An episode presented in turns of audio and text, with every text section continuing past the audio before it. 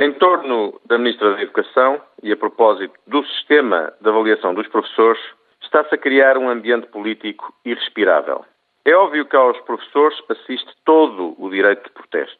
As manifestações ocorridas este ano, a última das quais este fim de semana, foram impressionantes e fazem pensar e ponderar qualquer pessoa responsável.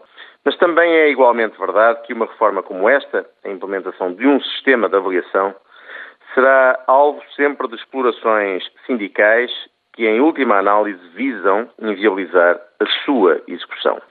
Admito que existam críticas válidas e pertinentes ao sistema, mas a ideia geral que passa é de que os sindicatos são contra qualquer sistema de avaliação. E esta posição, extrapolada para a classe dos professores, é perigosa. Todos nós, profissionalmente, somos sujeitos à avaliação do nosso trabalho e os professores não podem eximir-se a este escrutínio. Não estão, nem podem estar, acima de qualquer outra profissão.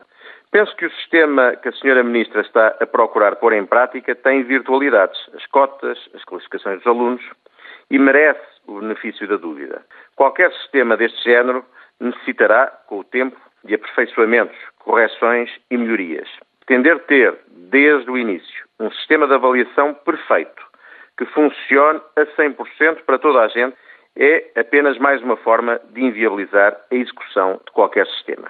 Ao ponto a que as coisas chegaram, infelizmente, vai ser necessário a atuação de alguém que medeie as posições entre Ministério e sindicatos.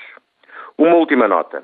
O clima de crispação criado acaba por descredibilizar os professores e contaminar os alunos.